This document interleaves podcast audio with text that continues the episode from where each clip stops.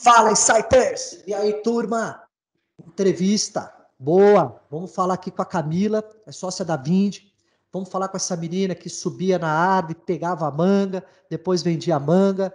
Pô, foi lá para a área de educação física, se apaixonou pela gastronomia, depois se apaixonou por tecnologia. Vamos entender tudo isso, vamos entender a carreira dela, o que, que ela pode trazer para a gente aqui de, poxa, boas práticas. Vamos entender o momento que ela começou a empreender, as dificuldades, os desafios, quais foram aí os caminhos positivos que ela conseguiu colocar no negócio dela. Então é isso aí, gente. Vamos, vamos sugar um pouco aqui da Camila com a gente, tá bom?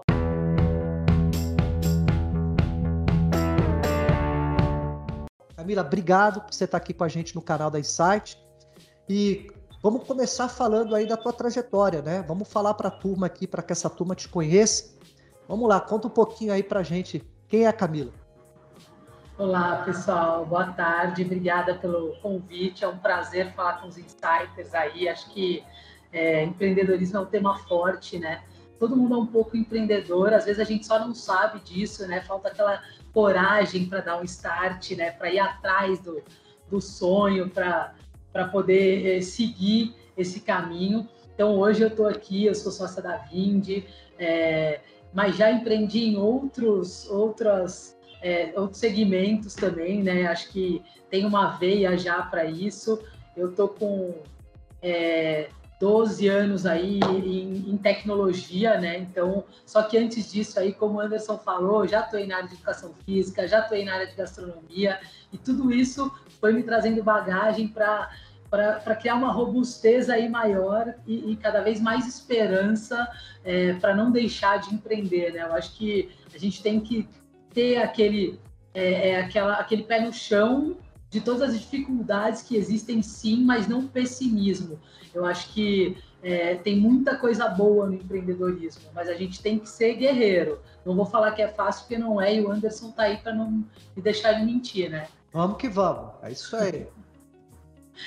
mas acho que assim, dando um resumo aí para vocês, acho que é, eu comecei aí a empreender muito cedo, né? Eu contei um pouco aqui para o Anderson. Minha avó tinha uma mangueira gigante no jardim dela, é, numa casa que ela morava aqui em São Paulo. E aí eu e meus primos a gente ia lá, colhia as mangas e fazia uma banquinha na porta da casa dela para vender as mangas por alguns centavos na época, para poder comprar bala, chiclete é, coisas que a gente não podia e o pai e a mãe não davam dinheiro para essas besteiras antes. Eu sempre gostei muito de esporte, né? Eu fui atleta durante muito tempo, eu joguei vôlei ali no, no São Paulo durante alguns anos, tal, fui federada. Então eu sempre tive a disciplina do esporte. Isso é uma coisa que eu sempre falo para todo mundo. O esporte é, é uma coisa que, que traz muita disciplina para gente. E eu sempre tive essa disciplina do esporte. Aí acabei a escola, fui fazer educação física. E aí me formei em educação física e aí trabalhei na área durante muitos anos. Fui professora de criança, de adulto, de senhores e senhoras, enfim. É, durante 10 anos aí atuei na área. Então, trabalhei em academia, fui personal. Inclusive, no meio dessa, dessa área aí, né, de educação física, teve uma época que eu fiquei com poucas aulas para dar. E aí, como eu gostava muito de cozinhar, eu peguei esse esse gosto uma época que eu morei com, minha, com uma das minhas avós. É, eu, para compor a renda, durante a tarde, que eu não dava aula, nem, nem de personal, nem na academia, eu fazia alguns salgados e alguns doces e vendia em alguns cafés perto da minha casa e para alguns amigos, família. Então, é, acho que aí também já foi um, foi uma época de um empreendedorismo um pouco forçado até, porque eu trabalhava duro durante a manhã e a noite, mas eu fazia salgados e doces à tarde para poder compor a renda.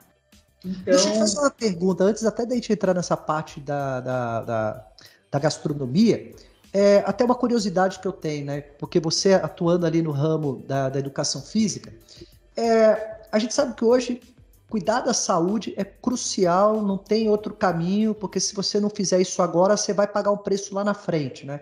Então, assim, a gente tem uma inteligência, é, a gente pode chamar uma inteligência mais racional com as coisas, de querer aprender muito, colocar toda a energia no nego nos negócios ou na carreira, ganhar muito dinheiro.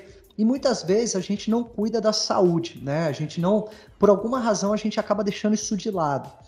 É, sabendo que é importante cuidar da saúde hoje, para você ter disposição, você ter pique, para poder fazer pô, a tua cabeça chegar a mil. E lá na frente, porque o que é Deus é Deus, mas o que está na nossa mão a gente tem que fazer, né? Vai chegar lá na frente é, é, menos debilitado, dependendo menos de saúde pública, menos de ajuda de parente, rifa, bingo, de igreja, mesmo sabendo de tudo isso, por que, que as pessoas elas têm uma grande dificuldade de se exercitar? Qual, qual, é o ponto que você, como uma pessoa que está ali, que estava ali lidando com esse, com esse mundo, é, por que, que as pessoas não conseguem colocar isso em prática, sabendo de todos os riscos futuros, que se isso não acontecer agora, lá na frente elas vão pagar um preço caro por isso, né? E, e, e que eu falo assim, elas sabem que é importante, mas falta atitude para fazer. Então, por qual razão você acha que as pessoas não conseguem fazer isso? Porque normalmente fala, ah, falta tempo, falta dinheiro. O que sempre tem é desculpa, né? Falta um monte de coisa, né? Mas realmente não tem a disciplina para fazer. E, e, qual é a dica que você daria para essas pessoas para que, pô, meu, começa, entendeu? Não fica só colocando desculpa para isso. Eu acho que tem alguns pontos, tá? Eu acho que, assim, é, você vê muito quando a pessoa é muito jovem e tal, fala, ah, mas eu, agora eu tô bem, eu sou jovem, eu não tenho nada, eu não corro riscos eu tô, ah, eu como não engordo, porque assim, a gente tem, infelizmente, a gente criou um estereótipo de pessoas que, assim, ah, é magro, não tem problema. Ah, só o gordo tem doença. Tem uma coisa muito, sabe, relacionada à saúde estética que não é muito bem formulada. E aí as pessoas ficam com essa ideia corrompida de estética e saúde. Você não tem que é, é, exercer é, é, atividade física pela estética. Pelo contrário, você tem que exercer pela saúde. Eu acho que é isso que falta na cabeça das pessoas. Então, além da desculpa de tempo, ah, eu não consigo, ah, eu trabalho muito, ah, eu tenho quatro filhos, ah, eu moro longe, ah, eu não consigo acordar cedo. Desculpa a gente sempre vai ter para tudo. Só que eu, eu, o que eu falo, eu não sei se você leu, é, mas eu acredito que muita gente que assiste a seu canal tenha lido aquele livro O Poder do Hábito. Sim. É, é, é, atividade física nada mais é do que um hábito, como Sim. você almoçar, jantar, tomar café da manhã, assistir a novela, esse tipo de coisa. Então, assim, eu, desde muito cedo, coloquei esse hábito na minha vida. Eu sou até um pouco chata, vou confessar, em relação a isso, que as pessoas que trabalham comigo estão à minha volta, eu sempre pego no pé quanto a isso. Falei, aí, o que, você está fazendo de exercício físico? Você está fazendo alguma coisa para sua cabeça? Porque, assim, não é só para o corpo é para a cabeça. Você vai lá, se distrai um tempo. Claro. Não sei, você vai caminhar no parque, você coloca um fone. Você não precisa caminhar numa velocidade que seja é, além do que você pode ou consegue hoje, mas vai lá, espairece, vê gente, vê um, um, dia lá fora. Faça atividades para você, para o seu equilíbrio mental, não é só para o físico. E as pessoas linkam muito a atividade com o físico com a estética de, ai, eu preciso ter um corpo assim, eu preciso ter um corpo assado, eu preciso ter um padrão de beleza. E se eu não tenho esse hábito, eu nunca vou conseguir. Eles, eles colocam na cabeça que não vão conseguir a estética e aí eles esquecem que faz muito bem para a cabeça. Claro. Então, acho que isso é, é muito ruim. E aí, quando você lê histórias de grandes empreendedores aí, como o Jorge, é, o João Paulo Lema, o Abílio Diniz, entre outros aí, e aí é, você você vê que ah, o cara acorda às 5 da manhã, não sei o que fazer isso. Ah, mas isso daí é, é mentira, isso daí não sei o que. Não, é, é verdade. Eu acordo 5 e 15 da manhã todos os dias e faço atividade física antes de trabalhar. As, a maioria das pessoas me taxa de maluca. Pô, você acorda às 5 e 15 todo dia assim? Porque é o tempo que eu tenho para fazer atividade para começar e outro, já começo meu dia num pique que metade das pessoas chegam assim, dormindo. Nossa, está muito acelerada, mas é porque eu já comecei meu dia, eu já pratiquei uma atividade, minha cabeça já está oxigenada, já está rodando aqui, eu já estou cheia de ideia, cheia de vontade de fazer as coisas. Então, acho que é um pouco disso. Acho que a, quando a pessoa não, não conhece esse lado bom da, da endorfina, né, da adrenalina, da atividade para a cabeça, ela não limpa isso. Isso faz com que ela nunca arrume é, tempo ou nunca deixe de ter uma desculpa para seguir uma atividade física. Importante é começar, né? Pô, ó, já ganhamos aqui, a, a, entrevista já podemos parar por aqui, porque só essas dicas que você já deu aí já valeu. Eu acho que é, é por aí mesmo. É, é, é, não, não existe hoje um empreendedor ou um executivo de sucesso se não tiver uma pessoa por trás de sucesso. E uma pessoa, para ter sucesso, ela precisa realmente estar muito bem equilibrada em todas as áreas, né? Então, quando ela consegue buscar isso, e aí entra a saúde, aí entra evolução espiritual, aí entra vários aspectos, né? Família, lazer, esporte, tudo isso. Então, é, é, a saúde é, é crucial e, e, e, se movimentar é fundamental. Deixa eu te fazer uma outra pergunta. Agora entrando na gastronomia, né? Que é um assunto que eu sou apaixonado, né? Gastronomia. Ah, fazer o meu merchan aqui, hein, galera? chefe.anderson.murilo, hein? É o meu Instagram de culinária e gastronomia. Eu não sou chefe de absolutamente nada, isso aí foi a minha esposa que colocou, só porque eu sou apaixonado por gastronomia. Mas tem umas coisas legais lá. Eu só, eu só vou dar um ok aí, dar um like se eu receber uma comida aqui souber que realmente é boa. Hein? Vai não lá, é vai, fake, vai, vai, lá que a gente inventa bastante moda. E conta aí, como é que isso surgiu na tua vida? Como é que isso aconteceu? Então, interessante, né? Porque eh, eu, como eu disse, eu gosto muito, sempre gostei muito de cozinhar. E aí, uma época, eu já não estava mais tão animada com a área da educação física, né? Eu, eu já estava um pouco cansada de dar aula, enfim, já dava aula há 10 anos. E aí resolvi me aventurar a fazer um curso de gastronomia, é, um curso técnico ali de um ano numa escola de gastronomia, quase que como um hobby, né? Que é outra coisa que eu acho que a gente tem que ter na vida, tá? Vamos fazer um parênteses aqui. Todo Opa, outra dica de ouro, Tem que ter um hobby, gente. Pelo amor de Deus. Você me falar que você não tem um hobby, não é possível. Tem que ter um hobby. E me fala hoje o que a Vind faz. Quais são as soluções que vocês oferecem para o mercado? Bom, a Vind ela é, é, a maior plataforma de recorrência do Brasil, né? A gente é totalmente focado no billing de recorrência, ou seja, todo segmento que possui assinatura, mensalidade, pagamentos recorrentes, a gente trata aqui na Vind.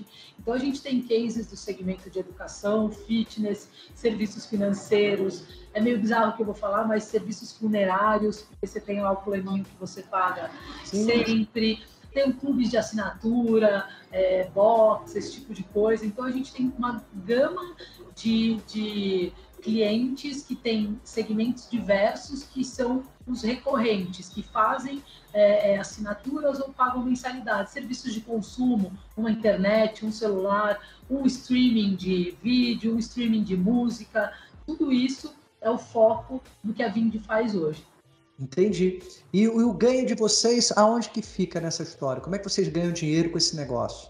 A gente co cobra um custo por transação, a gente faz toda a gestão do billing e esse billing ele tem uma transação que ele manda para um meio de pagamento para efetuar a sua transação e retorna. Então a gente tem o nosso custo por transação, que é onde a gente ganha dinheiro. E hoje a gente também tem uma estrutura de pagamento por trás, uma sub, uma subadquirente, né, que faz que, que faz os pagamentos, né, que, que opera as transações de pagamento, que também a gente tem um ganho ali nela. E basicamente hoje quais são as suas atividades dentro da empresa? O que, que você faz aí? Ixi, bastante coisa, viu? Eu sou, eu sou bem curiosa. Você, tá? Fala pra gente, você, é, você é a última a apagar a luz na hora que sai? Não, eu não sou, porque eu prezo pela qualidade de vida e não deixo que meu time seja, tá?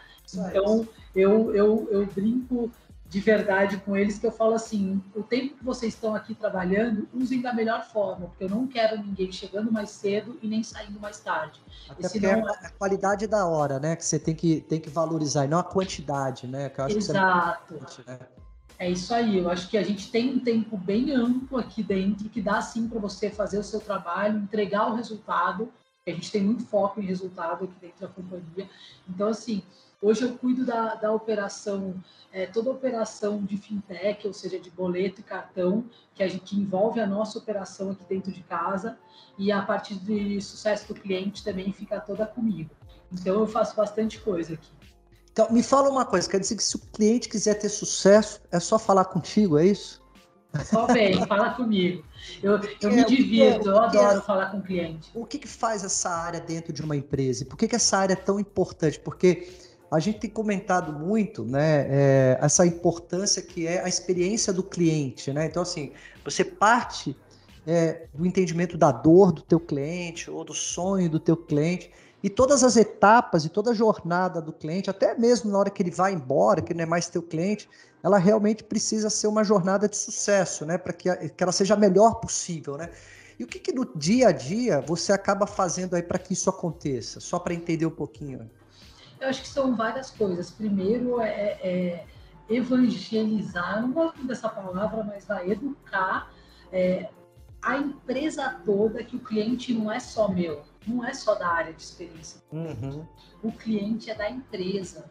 Legal. Então, se ele cair aqui na minha área, ou cair na área do vizinho, ou cair em qualquer outro canal de atendimento, a gente tem que lembrar que o cliente é da empresa, não é da Camila. Então, esse é, é, o primeiro ponto. E me fala uma coisa, quando a gente falou de pessoas, né? A gente também a gente está nesse processo aí de mudança de gestão de pessoas. É, e cada vez mais as pessoas que vão estar dentro das empresas, é, elas precisam entender que elas precisam ter uma mentalidade muito próxima à mentalidade do empreendedor, né? Ou seja, e ela também tem. Porque quanto mais a pessoa empreende para um, uma empresa, ela está empreendendo para ela e para a vida dela, né? Porque isso é um processo de crescimento constante. E entregar resultado, ser boa de clima, ou se você é um líder, ser um líder admirado, porque você consegue trazer o time para o resultado, ter uma boa uma, um bom comportamento, entender a cultura da empresa. Você acha que esses são os principais valores que faz você ter um time dentro da tua empresa? Você busca pessoas que pensam exatamente nessa direção? Conta um pouquinho, e, e, e se isso também é uma visão das startups, né? Porque não, não, não tem mais aquela coisa de, ah, vai lá, tem um emprego, paga o salário, entrega benefício e acabou, né? Então, é, também é importante para que as pessoas se liguem nisso, né? É, não dá mais para pensar como era antigamente. Agora a cabeça tem que ser cada vez mais uma cabeça diferente, né? Uma cabeça de empreender com quem está empreendendo, né? É, você acha que é um pouco. E aí, esse é o perfil do time que você procura no dia a dia? Como é que é isso aí? Conta isso aí. Eu acho que sim, é o perfil do time. Agora, uma coisa que eu acho que gera muito é, tanto a entrega do resultado quanto é, você ser um líder inspirador e algo do gênero é confiança. Eu acho que um ponto, o primeiro ponto que eu, eu, por exemplo, trabalho com meu time é a confiança. Então, você tem que ter confiança nas pessoas. E acho que o segundo ponto é vulnerabilidade, que a gente fala muito. Parece bobo, mas um, uma vez que você se mostra vulnerável, a pessoa realmente é, é, dá essa confiança para você, e aí vocês começam a ter uma, uma relação que, poxa, é, é, qualquer erro que aconteceu, qualquer dúvida ou qualquer questão, a pessoa não tem aquela, aquele receio de, putz, vou perguntar para o meu pro meu chefe se é, eu posso fazer isso ou vou fazer ou, ou, ou, tipo será que ele não vai achar que eu sou burro ou que eu não aprendi ou que eu estou displicente? Então acho que você tem que criar essa esse laço de confiança e você tem que se mostrar vulnerável, você tem que se mostrar transparente, você tem que ser honesto também. É, eu, eu contrato muito, eu, óbvio que tem toda a parte de conhecimento, tem que ter quando você contrata tal, mas eu contrato muito fit cultural, pessoas que estão nessa pegada. É, eu, eu, eu confesso para você que eu leio o currículo, mas não é para mim uma coisa que eu eu falo, ah, putz, precisa ser desse jeito. Eu leio o currículo, entendo um pouco por que, que a pessoa fez aquilo, por que, que ela seguiu esse caminho. Vamos lá entender. Uhum. Então, eu acho que tem que ter esses pontos é, de transparência, de confiança, para você realmente trazer o time com você. Tem que vender sim um pouco do sonho do empreendedorismo, tem que mostrar que se a companhia crescer, a pessoa vai crescer junto, vai ter um plano de carreira, vai ter é, oportunidades, possibilidades. Então, por exemplo, quando eu contrato é, para o time de atendimento, que é um time de entrada da companhia, eu deixo muito claro que se você está entrando ali, as possibilidades que você tem para depois crescer na companhia são muito grandes. E aí a pessoa deve ficar com uma pulga atrás da orelha, tipo assim, pô, mas eu estou entrando no time de atendimento. Mas ali é onde vai gerar o maior conhecimento. Para você atender o cliente, você tem que conhecer muito do produto que a gente vende. Você tem que ser um cara que interage com todas as outras áreas. Você tem que ter o seu ali cliente interno, além do cliente externo. Então, o que vai gerar de conhecimento para você, você consegue depois movimentar para outras áreas da companhia. Então, assim, você entrar pela porta do atendimento é zero um desmérito. Eu sei muito bem que tempos atrás, ah, mas putz, o atendimento, ah, o saque, ai, é gente que não conhece que isso e aquilo. Tem, tem essa. É, as pessoas têm ainda um pouco essa visão, não. Qualquer área que você entrar, ou qualquer é, é, carreira que você queira seguir, principalmente dentro de uma startup, você tem possibilidade. E deixa eu te falar, vendo. deixa um recado para todos os empreendedores, para todo mundo que gosta do tema, pessoas que estão aí no dia a dia batalhando para o negócio dar certo. Poxa, dá, dá uma palavra para essa turma aí, para que realmente, primeiro, parabéns pela tua história, para, parabéns pela tua trajetória, por, por essa coisa de querer sempre estar tá ali buscando algo diferente, criando, né? É como se fosse lá o seu videogame, né? Você vai passando de fase, né? Pô, e deixa, deixa eu né, conseguir passar cada vez mais de fase, né? Mas fala um pouquinho aí para essa turma, para a gente continuar nessa jornada, para a gente continuar produzindo riqueza para o nosso país, né? Que eu acho que isso é muito importante. Eu sempre procuro falar isso, que quem produz riqueza para o nosso país são as empresas, são as pessoas. Então, Fala aí para a turma aí, dá um recado aí para essa turma continuar tocando o barco.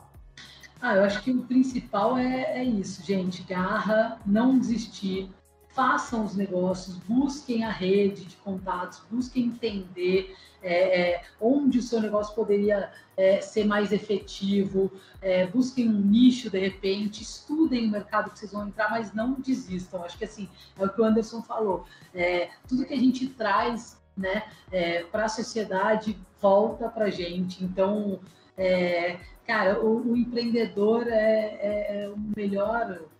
Cara, são pessoas sempre muito incríveis que tiveram alguma ideia, tiveram alguma, alguma curiosidade e, e buscaram fazer. Então, assim, eu acho que apesar de tudo que a gente passa aqui no Brasil, não desistam, porque ser empreendedor aqui no Brasil é muito rico, é muito rico. A gente é, é querendo ou não, se a gente for falar aí, entrar em impostos, etc., a gente vai falar, pô, a Camila tá louca, que é muito rico e que é muito bom ser empreendedor no Brasil, mas é muito gratificante, sim. Eu, eu sou muito feliz de empreender no Brasil. Pô, que bom. Pô, Insiders, essa turma aí que gosta de empreendedorismo, fechamos aqui mais uma entrevista maravilhosa, né? Uma entrevista show de bola. Camila conseguiu passar por vários pontos aqui com a gente, né? E espero que todos vocês tenham gostado. Obrigado, show de bola. É isso aí, Cycles. Valeu!